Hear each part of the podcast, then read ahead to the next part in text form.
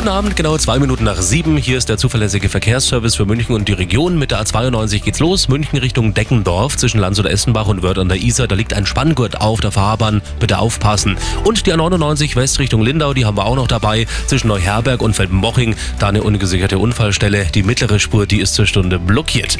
Und das sind die aktuellsten Blitzer in München